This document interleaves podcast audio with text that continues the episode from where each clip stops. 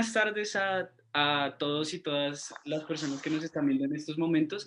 Queremos agradecerle de parte del Departamento de Filosofía y de parte de la revista Saga a María Jimena Duzán. Mi nombre es Joseph Rueda, director de la revista Saga. Estamos en la cuarta entrega de Filósofo No Filósofo, hoy con María Jimena Duzán, eh, Ignacio Ávila, profesor de Filosofía de la Universidad Nacional, Ana María Granados, egresada de Filosofía de la Universidad Nacional y exdirectora de esta revista. Yo creo que sin más preámbulos me voy a, me voy a ocultar y ustedes pueden iniciar. Muchas gracias, eh, María Jimena, por haber aceptado esta invitación. No, muchas gracias a ustedes. Bueno, les extendemos un saludo a toda nuestra audiencia y les damos la bienvenida a este cuarto episodio de Filósofo no Filósofo. Eh, para entrar un poco a nuestra audiencia que nos ve por primera vez, pues voy a hacer como una pequeña presentación del programa. Filósofo no filósofo busca fundamentalmente acercar a la filosofía con otras áreas del conocimiento. Para lograrlo, en, en un auditorio universitario se dan cita a un filósofo o una filósofa y un personaje de la política, las artes o la cultura. En esta cita, el filósofo o la filósofa, en el papel del entrevistador, trae a la luz los aspectos de la vida y obra del personaje entrevistado y sobre los cuales se quiere reflexionar. Por motivo de la actual situación sanitaria, esta serie se llevará a cabo de manera virtual por nuestro Facebook Live. Y en este primer ciclo hemos tenido invitados como House of Tupamaras, Juan Antonio Carulla, Sergio Cabrera, y ahora tenemos el gusto y el honor de entrevistar a la periodista María Jimena Duzán. Y en esta ocasión vamos a estar junto con el profesor Ignacio Ávila, profesor asociado del Departamento de Filosofía de la Universidad Nacional. Bueno, yo creo que no hace falta presentarla, yo creo que ya todos la conocemos muy bien, sin embargo voy a hacer una pequeña, una breve introducción a su trabajo. Ella es periodista y politóloga, colombiana, ha sido periodista en el Espectador y en El Tiempo, y ha colaborado con medios internacionales como Wall Street Journal, Newsday y Marie Claire. Actualmente es columnista en la revista Semana y lidera el espacio Semana en Vivo.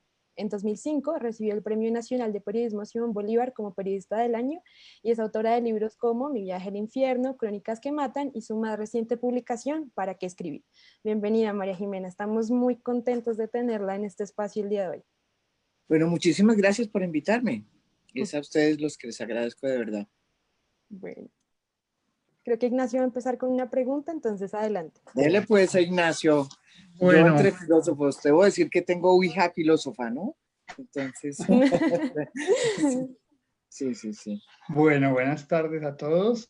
Ignacio. Eh, un agradecimiento muy especial a Saga por esta invitación y debo decir que es para mí un honor y un privilegio poder compartir con María Jimena de San unos pequeños momentos. Eh, ella es una periodista muy importante en este país eh, tiene muchas virtudes. Yo diría que es una persona íntegra en su ejercicio del periodismo y es independiente. Y esas son dos condiciones que me parece que son fundamentales para ejercer el periodismo. Y tiene una, una, una cosa muy interesante, María Jimena, es que goza de mucha credibilidad entre la juventud. Eh, los jóvenes son muy escépticos frente a ciertos tipos de periodismo, pero parece que usted, eh, justamente por la forma como ejerce este oficio, pues no, eh, no goza de credibilidad, no, no se desconfía. Este, esa es una de las razones por las cuales ha sido invitada a este programa. Entonces, pues eso creo que es muy Muchas gracias. Muchísimas gracias. Nunca me han hecho semejante eh, piropo. Eh, es que es una flor. Sí, de verdad. Yo quisiera que, que empezáramos con una pregunta general y es, eh, ¿cómo concibe usted el ejercicio del periodismo con respecto a tres factores? Eh, uno es la relación entre periodismo y poder. Otro es la relación entre periodismo y verdad o periodismo y hechos, como usted los llama. Y otro es la relación entre el periodismo y la audiencia. Quisiera que nos dijera cómo concibe el periodismo en relación con estas tres cosas como una pregunta introductoria para poder ir desilvanando pues, más ideas. Pues me parece muy interesante, fíjese la pregunta. El periodismo y el poder, eh, yo lo defino, yo siempre he considerado que esa relación tiene que ser siempre una relación incómoda, ¿sí? Eh, uno tiene que, mm, en el periodismo que yo creo y en el que eh, pues he, trabajado realmente y he desarrollado, es, es, el periodismo que considera que debe escrutar el poder y que para hacer ese trabajo hay que ser precisamente independiente de ese poder. ¿sí? Y que tiene que ser además no solo independiente, sino incómodo. Uno tiene que ser un periodista incómodo. hacer las preguntas que no quieren oír. Em, y esa es eh, la relación que siempre he tenido yo con el poder, incluso con los amigos eh, que están en el poder. O sea, yo ahí no he tenido ni siquiera, eso me ha costado mucho trabajo porque obviamente, pues este trabajo lo deja uno sin amigos, sobre todo con, con esa concepción de poder, pero yo, yo considero que uno tiene que ser una especie de gran perturbador, ¿sí? Periodismo que uno, en el que yo creo, es independiente y perturbador con el poder. Tiene que ser siempre estar mirándolo, escultándolo, eh, para ser incómodo. Uno no está sino para incomodarlos, a ellos, al poderoso. Eso por, por la relación con el poder. La relación con la verdad, que es la más difícil, ¿sabe? Eh, yo la primera la tengo claro y la he hecho siempre eh, a unos costos difíciles, complicados, pero en esa no tengo eh, ningún, digamos, ningún temor atávico, ¿sí? frente a la verdad que yo defino como los hechos que se van forjando en medio de un contexto. Yo creo que los, la verdad tiene que ser no solamente blanco y negro, la verdad en países como Colombia sobre todo, y en general yo creo que la verdad tiene que eh, ser siempre planteada con su contexto desde el punto de vista donde uno esté, la orilla donde uno esté, uno siempre tiene que tener esa capacidad de someterse a los hechos y darles contexto. Pero esa relación se ha vuelto mucho más difícil porque yo nunca he considerado primero que la verdad pues es una verdad revelada, ¿no? Eh, como digo, la verdad y es, eh, es una verdad que siempre tiene que tener un contexto y que tiene que estar escrita desde la orilla, desde donde se escribe, que es subjetiva. Eso no lo hace eh, menos eh, mm, verdadera. O sea, las, las, las verdades siguen siendo verdades si uno es uribista, antiuribista, petrista o no. Esa es, esa es la, la, belleza de esta profesión, ¿sí? Y lo, y lo difícil de esta profesión, ¿sí? Eh, lo que pasa es que uno tiene que entender que las verdades también tienen un contexto y que ese contexto también se tiene que dar. En esta época de posverdades, ese es también un desafío muy grande, porque en esta época de las posverdades, la verdad es cada vez eh, un eh, valor mm, más despreciado por esa nueva narrativa que hay de, de posverdad.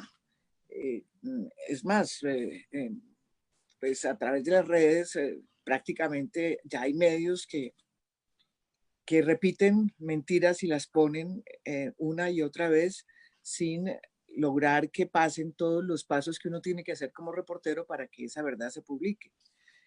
Em, y ahora más que nunca. Antes también se hacía, pero ahora es casi que está, es parte del paisaje y eso me preocupa mucho porque a los periodistas lo que nos ha tocado ahora es eh, de alguna manera emprender también una batalla en contra de la mentira, em, eh, sin necesidad de que, mm, digamos, de, dividir el mundo entre blancos y, negros, ¿no? Porque es que eso tampoco existe como tal.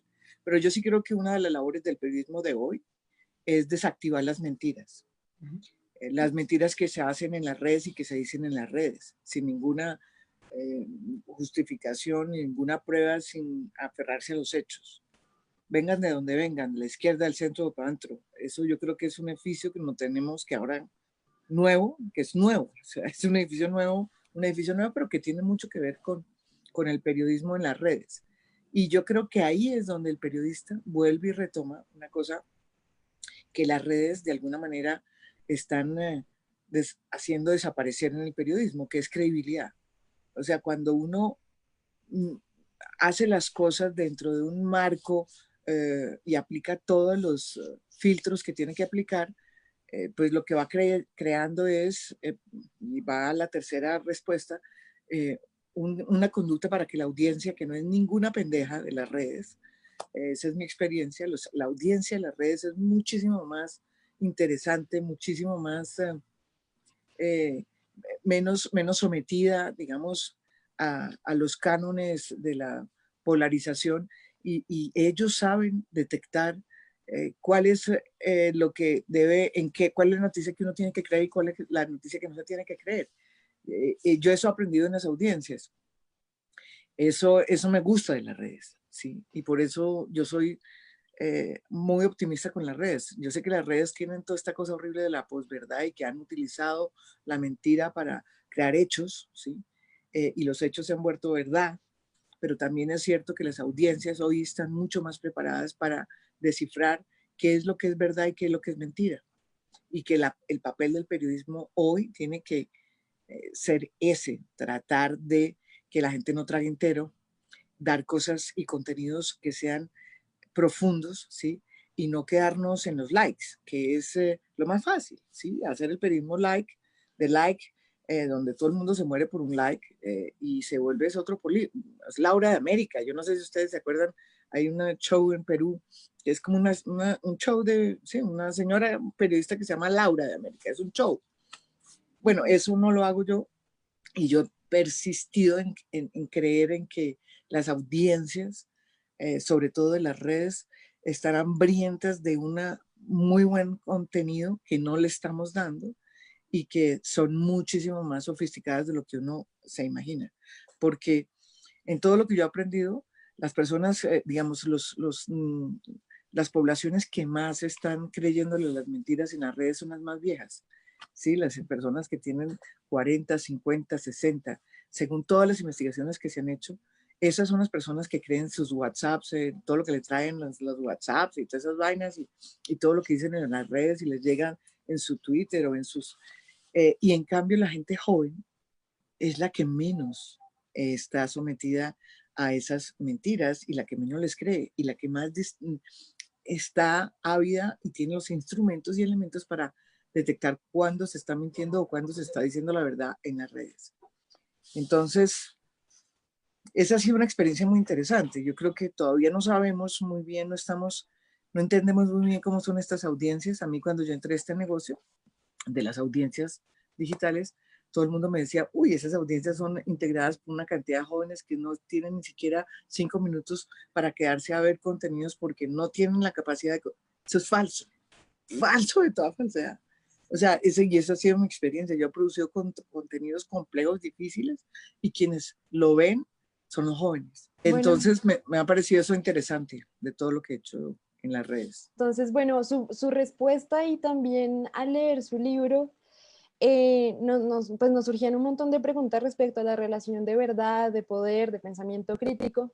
Y usted tiene como esta tesis que presenta en el prólogo y dice, bueno, eh, la mejor arma que hay contra el miedo a la verdad eh, y concretamente eh, frente al miedo a tener miedo es, es el pensamiento crítico. Y esto pues despierta un montón de interrogantes porque nos preguntábamos, pues, ¿cómo, cómo, si usted cree que el miedo está totalmente separado del ejercicio del pensamiento crítico, y de la búsqueda de la verdad. Y esto lo preguntábamos porque, eh, por ejemplo, pues pensando como en la situación particular de un periodista en Colombia, por ejemplo, como usted, que ha hablado sobre situaciones pues que pueden, por, ejemplo, ponerla en riesgo, que atentan, pueden atentar contra, contra su vida, por ejemplo, pues puede que el ejercicio de búsqueda de la verdad esté lleno de miedos y, y puede que el ejercicio de, de, de, de pensamiento crítico no esté tan distante y al, pues a tener miedo y pánico de decir, bueno, voy a sacar esta noticia, pero ¿qué va a pasar conmigo? Eh, ¿cómo, ¿Cómo lidiar con eso? ¿Qué cree usted? Pues yo creo que son como dos estadios, ¿no? Como dos, dos capas, ¿no? Yo creo que uno, y lo digo yo en el, en el prólogo, es que yo, ¿por qué escribo? ¿Para qué escribo? Yo escribo para crear y, y, digamos, para, para de alguna manera eh, eh, sembrar en eh, las personas que oyen o me ven o leen lo que uno hace para sembrar el pensamiento crítico, cultivar el pensamiento crítico. No sembrarlo, sino cultivar ese pensamiento crítico que hay en la sociedad. Eh, de otra forma, yo no escribiría ni, ni, sería periodista, ni sería periodista. Entonces, para, y digo que para poder hacer ese tipo de periodismo es que uno tiene que ser un periodista independiente y ser eh, una especie de contrapoder eh, mm, sin ser poder, porque es que es falso que uno sea el poder. Yo esto de cuarto poder, pues sí, era en la época en que todos los periodistas era, pertenecían a unos medios todos poderosos, ahora ya no hay, y esos medios están totalmente entregados a los poderes. entonces, entonces eh, yo creo que uno, eh, digamos, eso es muy importante. Yo sí creo que uno tiene que, de alguna manera, insistir en lo que, que lo que uno hace cuando uno escribe también un libro, eh, es, es incentivar este pensamiento crítico para que la gente no trague entero. Y por eso es tan importante mostrar los hechos con sus contextos, con sus grises, ¿sí? con sus problemas y complejidades, sobre todo en un país como Colombia. Ahora bien, también digo que uno de los grandes problemas que hay en Colombia eh, es que eh, hemos aprendido, nos tocó aprender a escribir y a ser periodistas rodeados del miedo, más aún ahora. Ahora, esto no es nuevo para nosotros, el miedo a la pandemia y toda esta cosa, pues, pues sí, crea otra vez este fantasma del miedo, pero, pero el miedo siempre ha estado acompañándonos, eh, o por lo menos desde que yo me volví periodista, yo siempre he tenido ese miedo ahí, no lo esperaba, yo cuando me volví periodista, yo pensé que, que iba a ser otra cosa, la realidad era esa, yo nunca me imaginé que esto iba a ser tan difícil. Em, pero sí ha sido muy difícil y esa palabra verdad y periodismo, ¿sí? Tenerle tener miedo, ¿sí? Y verdad son antagónicas, no, no, no se la van, ¿sí me entiendes? Es una pelea porque mm, el miedo pues impide, como tú bien lo dices, llegar a la verdad o trabajar por la verdad. El miedo lo paraliza uno. Y lo sé por experiencia propia.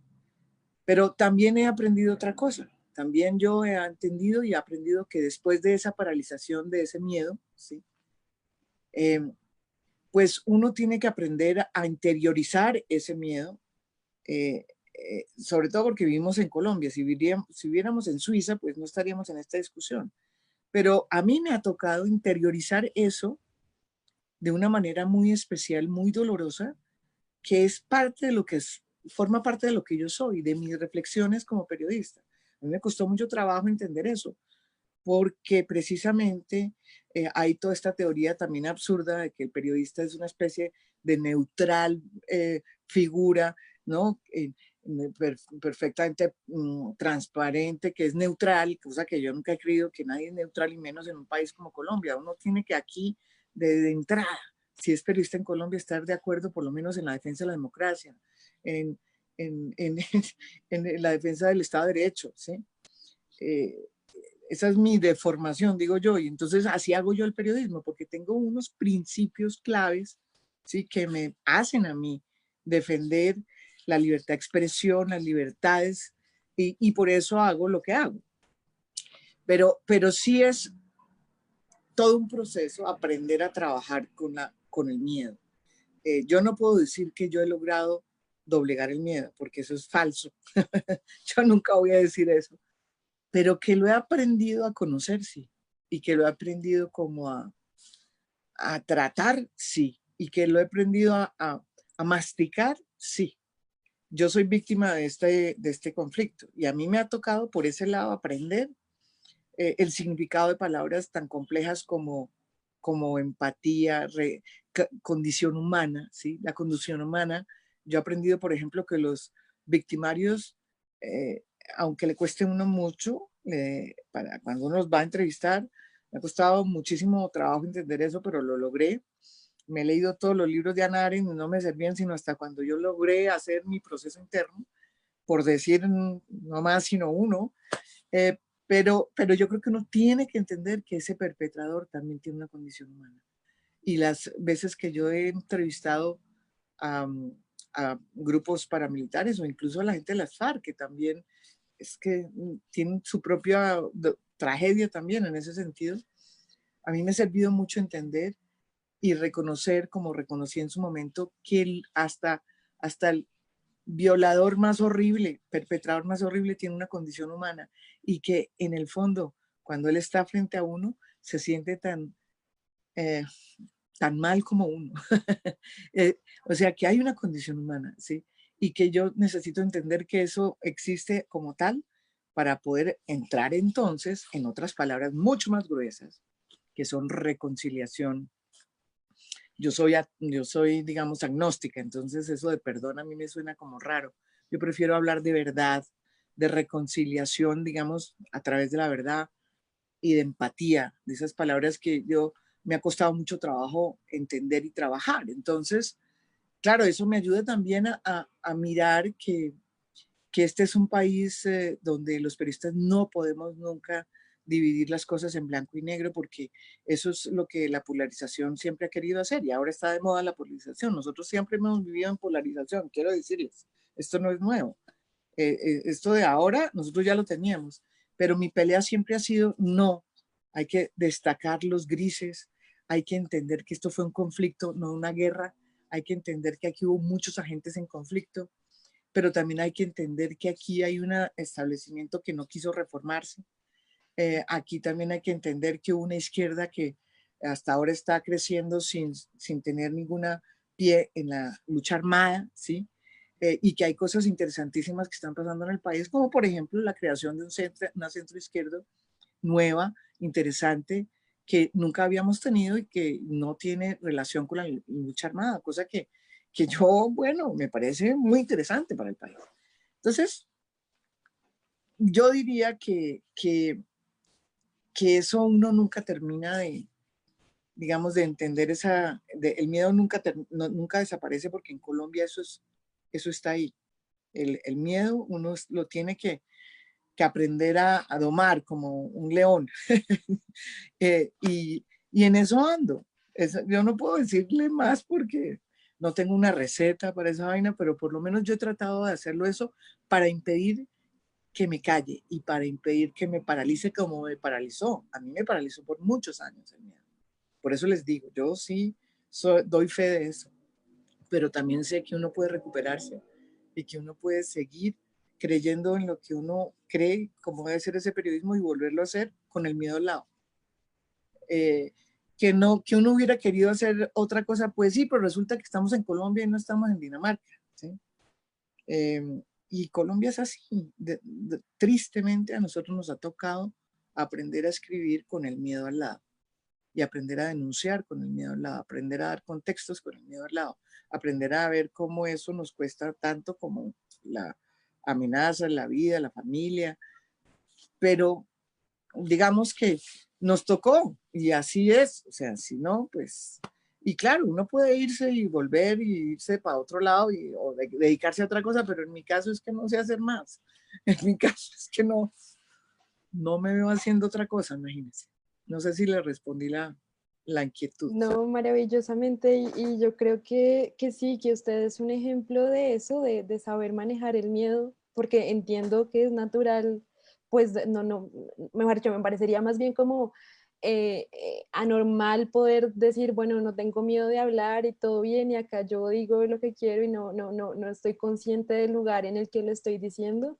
Entonces, no, claro, claro que su, su respuesta estuvo maravillosa. Creo que Ignacio sigue con su pregunta. Muchas gracias. Y yo, eh, dentro de las cualidades que tendría que agregar del trabajo de María Jimena es hacer una distinción quizás entre miedo y el coraje el miedo se tiene siempre y el coraje es cuando a pesar del miedo se actúa. Y en ese sentido creo que usted pues, es una persona que claramente tiene coraje. Eso no quiere decir que no sienta miedo. Y también lo que, lo que nos contesta me parece que revela eh, es tremendamente triste y es la tragedia de este país, creo yo. Y es que hemos sido generaciones que hemos crecido con el miedo, todos. De hecho, es triste que quizá lo único que nos une a los colombianos es el miedo. Sea uno de izquierda, de derecha, de centro, haya estado en la lucha armada o no, siempre hay un miedo de fondo. Eh, incluso los poderosos, a veces yo veo que los poderosos eh, actúan es llevados por el miedo. Entonces es triste que sea una nación donde lo que une a todos los colombianos, quizá lo único que tenemos en común es el miedo. Eso ya creo que da para pensar mucho. Eh, yo sigo un poco obsesionado con esta pregunta inicial que, que le sugerí porque, bueno, hay, hay, varias razones. Una de ellas es que también los filósofos supuestamente estamos preocupados por la verdad. Eh, pero la manera como enfrentamos la relación con la verdad creo que es distinta. Me parece que en el periodismo es más compleja a veces. Nosotros queremos entender ciertos rasgos del mundo y esos a veces oponen resistencia porque el mundo es complicado pero ustedes no solo tienen que entender rasgos del mundo, sino que tienen que enfrentar el poder, que muchas veces quiere ocultar la verdad. Eh, y también tienen que informar a una audiencia que es una audiencia supremamente diversa. No es, es, distinto dictar clase a gente que estudia filosofía o carreras afines y eh, a una población como la colombiana que es esencialmente diversa. Entonces yo quería eh, preguntarle, eh, dada la respuesta anterior que usted nos da, eh, ¿qué piensa de ciertas formas de periodismo que hay en la actualidad que ligan un poco el periodismo con el activismo? Y pienso como en dos variantes que hay. Hay una, por ejemplo, ciertas formas de periodismo, un ejemplo son ciertas formas de periodismo feminista, que son claramente activistas en el sentido de decir, nosotros tenemos aquí una convicción feminista, esto anima nuestro periodismo, y eh, este tipo de periodistas, eh, como un compromiso ético también con la audiencia, eh, expresan ese compromiso político que tienen en su ejercicio del periodismo. Y hay otras formas de periodismo que yo percibo que también son activistas, pero de una manera solapada o soterrada. en grandes medios a veces uno ve que se están defendiendo intereses políticos por debajo de cuerda y se está presentando tácitamente como si esto fuera un medio neutral o que no comprometido políticamente. O, entonces yo quisiera que eh, nos dijera qué piensa de estas dos formas de entender la relación entre periodismo y política. Bueno, a ver, yo siempre he tenido una percepción completamente distinta. Yo no estudié periodismo, debo de aclarar. Yo me hice periodista en el periódico eh, El Espectador mientras estudiaba ciencia política. Entonces tengo esa deformación, tengo mi deformación es, es, es, esa, ah, me fascina el, el, estudio, no dicho, el poder como, como, como, como objeto de estudio, ¿sí? Eh, me parece interesante cómo se mueve y por eso mm, casi que mi periodismo es muy, digamos, metido en qué hacen los poderosos, por qué a los poderosos le pasa eh, por qué la justicia no está metida frente a los poderosos eh, y los privilegios de los poderosos, eh, en fin, y sobre todo los económicos, los poderosos económicos, que es lo más difícil que hay. También me he metido en eso, que es muy complicado hacer el periodismo, digamos, en Colombia en, ese sentido, frente a los poderosos económicos. Pero, pero más allá, para contestarle, yo siempre he considerado que el periodismo eh, por mi deformación como politóloga, como digo yo, es una deformación según los periodistas. Para mí, a mí me parece que es, es una parte muy importante eh, con la cual me, que, me ha ayudado mucho para entender, eh, digamos, cómo funciona el poder, es que yo no tengo ningún problema de escribir desde la orilla que, de mis conceptos políticos, ¿sí me entiende? Yo no los escondo. Eh, a mí eso no me hace ni buena ni mala periodista. Yo nunca he creído en el periodismo neutral, ¿sí? Y esa palabra activismo me parece que es también un poco un eufemismo para, para hacer buen periodismo. O sea, eh, es que, es que eh, uno puede perfectamente decir, mire, yo hago el periodismo solo de derechos humanos. Eso no es activismo. Es que, es que hago periodismo enfocado en el tema de los derechos humanos. ¿sí? Voy a hacer una, eh, solamente una página web sobre eh, feminismo. Eso no es activismo. Eso es que voy a hacer una página, soy periodista y voy a hacer porque me interesa, porque es importante. Pero me parece que es un error ese calificativo de que como peyorativo que se le da al periodismo que es activista. Yo, yo creo que ese tipo de periodismo es periodismo. ¿Sí? Em, los grandes periódicos en Europa, por ejemplo, fueron precisamente, o sea, siempre han sido, eh, nacido sobre la base de ideologías políticas. Y nada de eso ha afectado el periodismo. O sea, el New York Times, por ejemplo. El New York Times tiene una concepción liberal, ¿sí? totalmente liberal, digamos, de centro izquierda aquí. ¿sí? Y no lo, no lo, nunca lo ha eh, ocultado. The Guardian, totalmente la Labour Party, financiado por el Labour Party, por el Partido Laborista. ¿sí? El País de Madrid, se nos dañó ahora porque se volvió loco el País de Madrid, pero el País de Madrid es el apéndice del Partido Socialista. ¿sí? el tiempo, el tiempo era el apéndice del Partido Liberal. Yo me crié en un partido, en un periódico, perdón, que era el partido, que, cuyo partido yo detesto, que es el Partido Liberal, pero yo me crié en un periódico que era El Espectador, que era con las ideas liberales, con perdón, e ideas liberales, que eran mejores que las del Partido Liberal, sí, que eran las de la familia Cano. Yo me crié en esa, esa fue mi escuela. ¿sí? Entonces, desde luego que yo me, o sea, el periódico que yo, el periodismo que yo sé es el periodismo político con una, o sea, yo escribo desde una orilla y en esa orilla están mis concepciones políticas y eso no lo voy nunca a ocultar porque es parte de la riqueza de lo que uno trae. Ahora, lo que sí me parece muy complicado es estos, el mundo de los youtubers, ¿sí? de los influencers, eh, ese mundo, eh, ese mundo sí me parece que eso sí no tiene nada que ver. Ese, mundo me afana mucho, porque ese mundo sí está metido en una cosa distinta que es el, eh, la, seducción por los likes. Em, y, ellos, yo, muchos de ellos se llaman activistas, por ejemplo. A mí me da risa, yo los entrevisto, hay veces los youtubers de la izquierda, derecha, del centro, hay de todas, y, y ellos se llaman a sí mismos activistas. Ellos no se llaman así. Eh, eh, a mí ese mundo me parece difícil. Eh, creo que es otro, otro mundo que no tiene nada que ver con el periodismo y que tiene más bien que ver con una facilidad que le dan las, el mundo digital a muchas personas que no tenían voz y que lo están usando. Em, ¿Que eso está bien o está mal? No, está bien, pero eso no es periodismo. Eso no es periodismo. Y y frente a lo que tú dices de los intereses políticos que, eh, que están, digamos, que subsisten parapetados en los grandes medios, siempre ha existido eso. Siempre. Siempre ha existido eso. Es, eh, por eso lo importante, digamos, siempre ha existido que los medios, por ejemplo, tienen su, su digamos, su, su sombrilla política. Todos los medios, yo me crié, como te digo, en un partido un periódico que era del Partido Liberal. Después pasé al tiempo y eso era tenaz, eh, digamos, no era, no era de, era, era también del Partido Liberal, pero más conservador, ¿sí? Mucho más conservador. Semana, por ejemplo, es otra cosa. Felipe López ha sido más liberal en, sus percepciones. Ahora pues estamos en una transición, pero, pero digamos, todos los medios tienen unos claros, digamos, eh, como puntos ideológicos eh, y es de los periodistas que trabajan en los medios que tengan pensamiento crítico, ¿sí? Hacer el mejor periodismo bajo esos parámetros ideológicos. Es que el problema no es el parámetro ideológico de un medio. El, el problema es sacar una información que no sea cierta.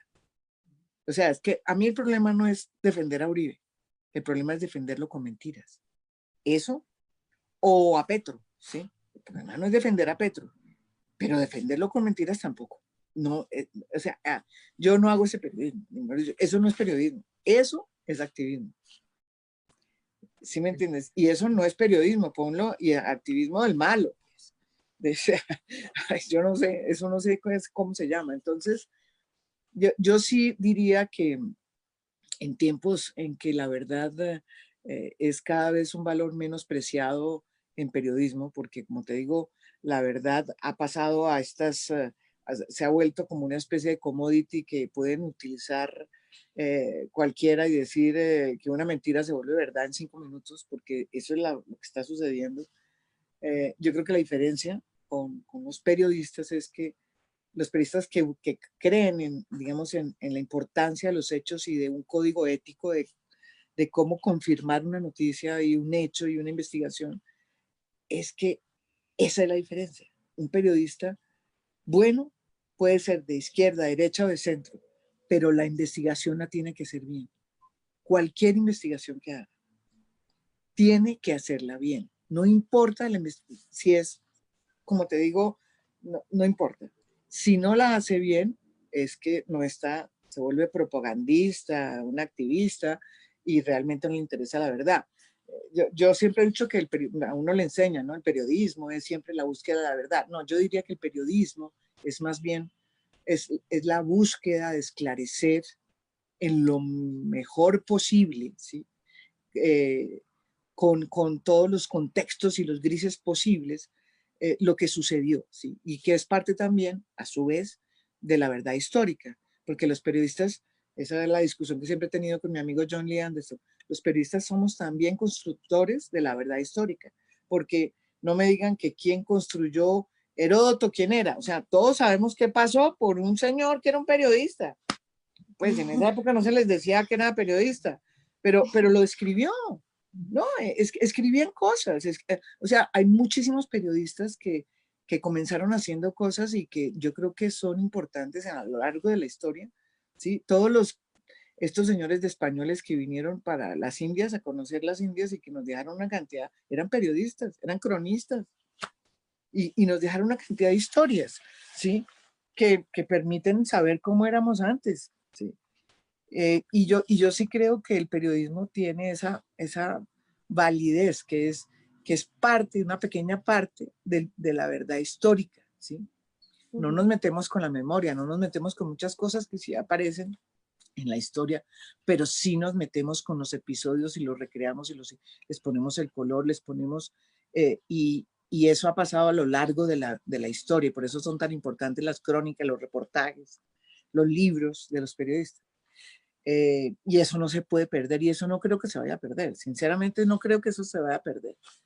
Eh, va, va, a cambiar, los, las plataformas van a cambiar, pero esa relación de construcción, mm, digamos, de lo, que, de, de, de, lo que sucede, que puede ser parte de una mera verdad, eh, yo creo que es una función fundamental del periodismo y que seguiremos haciéndolo de otra manera. Las plataformas las cambiarán, pero pero hay crónicas impresionantes que ya se están haciendo en, las, los digitales. Y, y, la, y lo, lo, curioso, a mí me decían en la, no, uy, no, usted pone algo digital más largo que de dos páginas y nadie lo va a leer. Falso.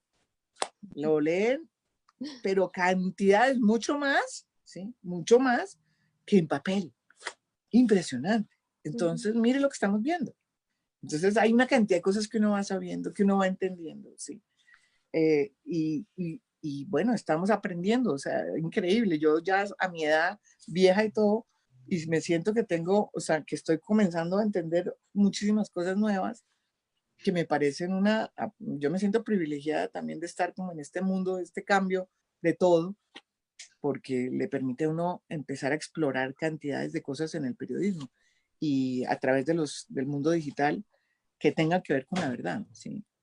Uh -huh. Claro que sí, María Jimena. Sabemos que se nos está acabando el tiempo, sin embargo, no queríamos irnos sin, sin hacerle una última pequeñita pregunta.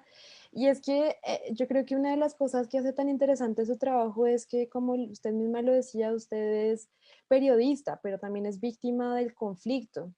Y, yo me preguntaba, eh, en este periodo de transición tan coyuntural, tan importante que estamos atravesando, ¿Usted qué, cuáles retos crees que, crees que, ha, que cree que ha cambiado, que han cambiado como respecto a los que había durante el conflicto? Y digamos, ¿cuáles son las responsabilidades que tiene el periodismo en este momento eh, frente, por ejemplo, como usted lo mencionaba, a la verdad histórica? Y, hay una para cerrar y es si cree que actualmente, de hecho, el periodismo está cumpliendo y está a la altura de esos retos y esas responsabilidades. Bueno, yo, yo creo que una de las cosas que han cambiado, Colombia ha cambiado mucho, eh, a pesar de todos los temas que han, digamos, de la cotidianidad de la violencia eh, recurrente, de los miedos con los que hemos crecido. Pero a mí me pareció un momento muy importante del país, el acuerdo de paz. Yo hice un libro sobre eso, uh -huh. eh, que lo puse con el nombre de Santos y debí no haber puesto con el nombre de Santos porque era más bien la historia de un acuerdo.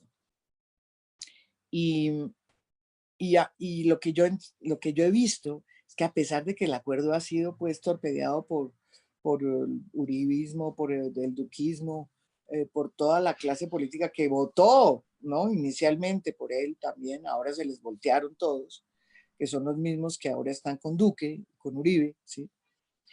A mí me parece que pese a todo y pese a las masacres que han subido y que y pese a las eh, la matanza de líderes, a mí me parece que este país ha cambiado de todas formas porque el, el, el, acuerdo de paz lo que hizo fue, con todos sus problemas de legitimidad que los tiene, es que abrió como un grifo que estaba cerrado. Esta sociedad es una sociedad eh, que no ha podido reformarse eh, y que cada vez que intenta reformarse, pues ocurren unas contrarreformas violentas.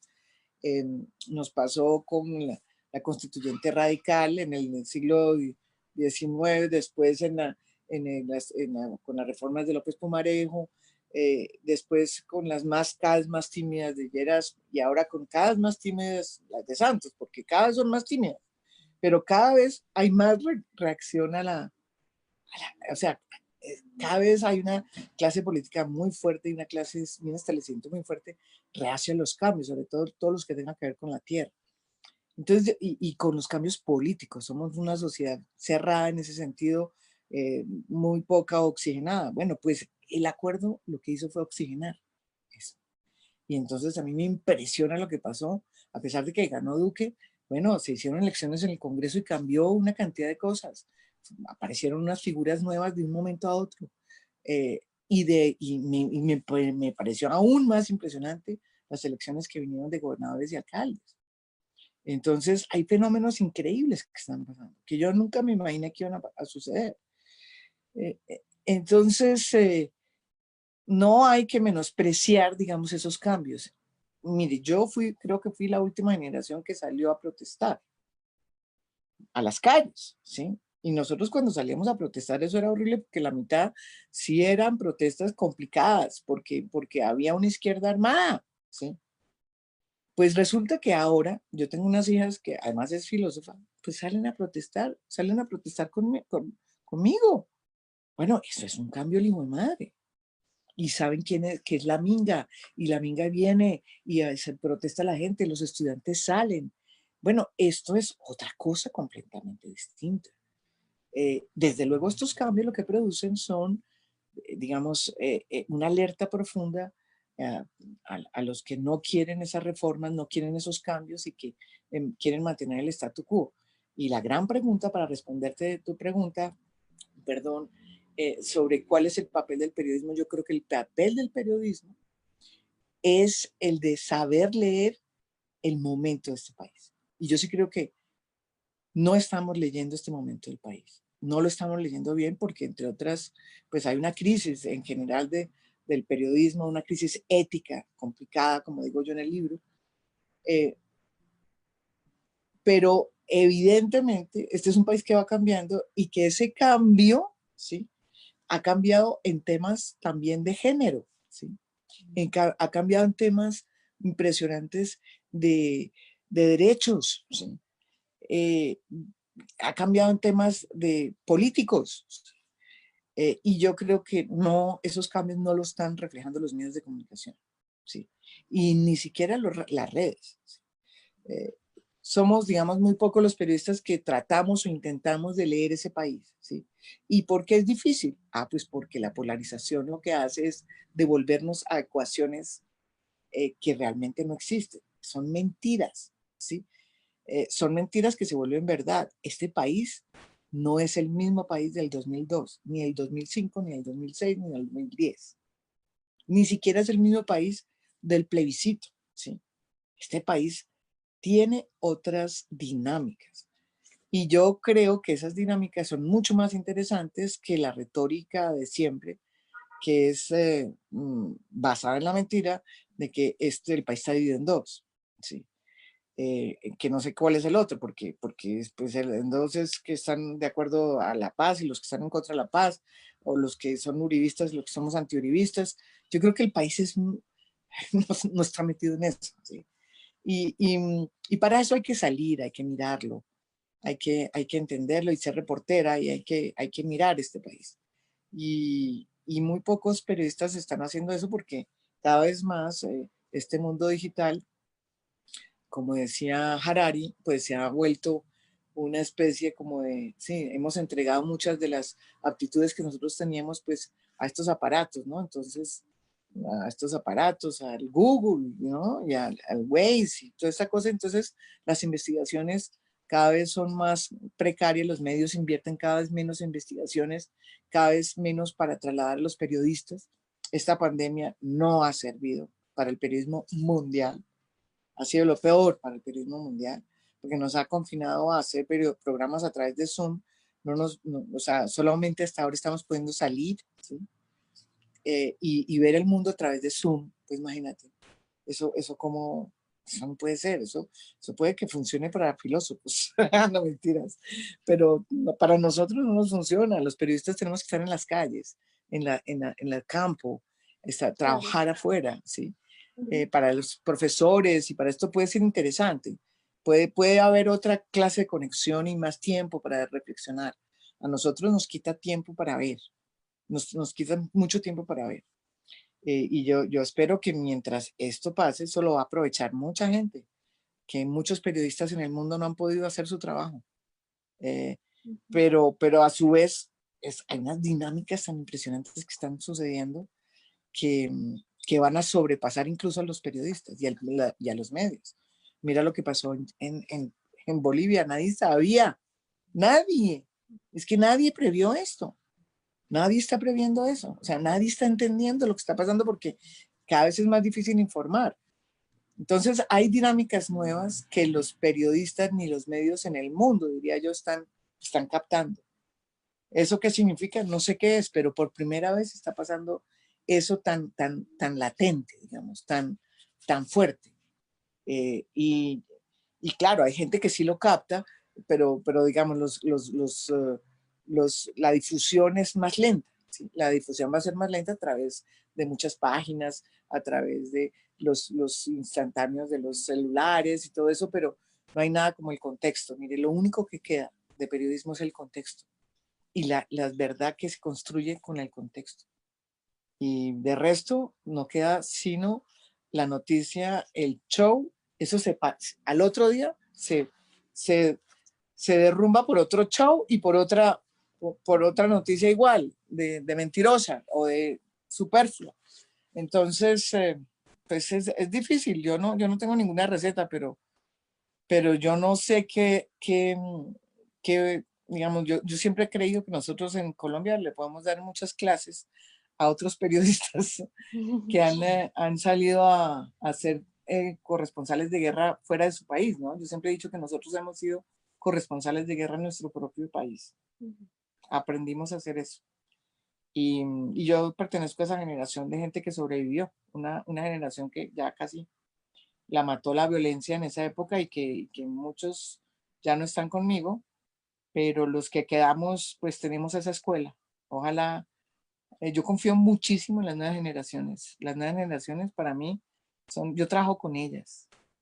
Yo vivo con gente joven y me fascina cómo piensan. Eh, o sea, eh, me gusta mucho su manera ah, de, de, de, pensar, digamos, y es que es muy parecida a, lo que yo pienso también, y me, y me parece que, que ellos son lo menos manipulable que hay, eh, y eso pasa para, eh, en todas partes del mundo. Esta, esta es una generación, la de los 20 años, 22, 23, 24, 25, es una generación que yo, yo creo que le va va a dar mucho que hablar y, yo confío en eso y por eso soy tan optimista en muchas cosas.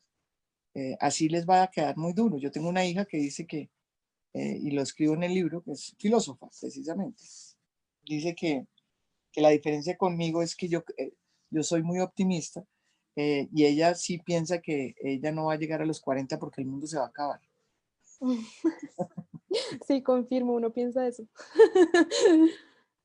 Ok, eh, entonces no sé si Ana María quiera hacer alguna pregunta o hacemos un comentario general de cierre o... Sí, hagamos un comentario hasta un general de cierre y nos, nos toca porque me toca trabajar. bueno, pues, pues adelante, adelante Ignacio, adelante y yo cierro ahorita. No, pues quería agradecerle mucho por sus respuestas. Me parece que usted traza una distinción muy interesante entre eh, el que el periodista tenga compromisos políticos que puede y debe tener, eh, lo que marcaría la diferencia con un activismo vacío, digamos, es que el periodista, los compromisos políticos no deben impedir su búsqueda de la verdad. Eso es lo que marca una distinción que es muy importante. Eh, por otro lado, usted señala pues la importancia del periodismo. Eh, yo pienso Colombia hay un contraste curioso y es que creo que hay periodistas muy valiosos, pero también hay medios de comunicación que dejan mucho que desear. Eh, una cosa que me habría gustado preguntarle, pero pues que creo que ya no hay tiempo, es qué pasa cuando el periodismo empieza a desinformar y cómo es la transición de un periodismo que es como un bastión de la democracia a un periodismo que puede volverse un enemigo de la democracia. Mm. Eso puede ocurrir, eso es un riesgo. Y hay otra cosa sobre la cual me hubiera gustado hablar, que es eh, el declive de los grandes medios y cómo está relacionado eso con la posverdad. Pero bueno, creo que sus respuestas nos dan muchas luces sobre la relación que nos interesaba, que es verdad, política, informar, poder y un elemento muy importante que ha surgido en esta conversación, que son las emociones. Em, no sé si Ana María quiere decir algo más. Yo, por mi parte, le agradezco muchísimo por compartir con nosotros este espacio y pues quedan muchas preguntas abiertas. Muchas gracias, María Jimena. Ay, muchas gracias. Qué pena no, no poder. Yo, yo en eso le quiero decir que eh, hay un drama, eh, dos minutos, es eh, sobre el tema de la crisis de los medios tradicionales hay una crisis del modelo económico de, los medios tradicionales que coincide con una crisis de, em, eh, digamos, con una, con, una, con una no transición bien hecha eh, hacia lo digital. Eh, y, eso coincide con, el, con, otro tema más complicado aún, con que no hay modelo todavía económico exitoso en, en, las, en las redes ni en el mundo digital. Entonces, hay una cantidad de crisis. Entonces tenemos una crisis ética, usted ya la señaló, eh, hay una crisis ética, hay una crisis del modelo, ¿sí? De los medios de comunicación. Y, en su, y además, eh, la transición hacia el digital, pues ha sido imposible todavía encontrar la manera eh, exitosa para que haya, esto sea posible económicamente. todavía no se ha encontrado, ni en New York Times lo ha encontrado.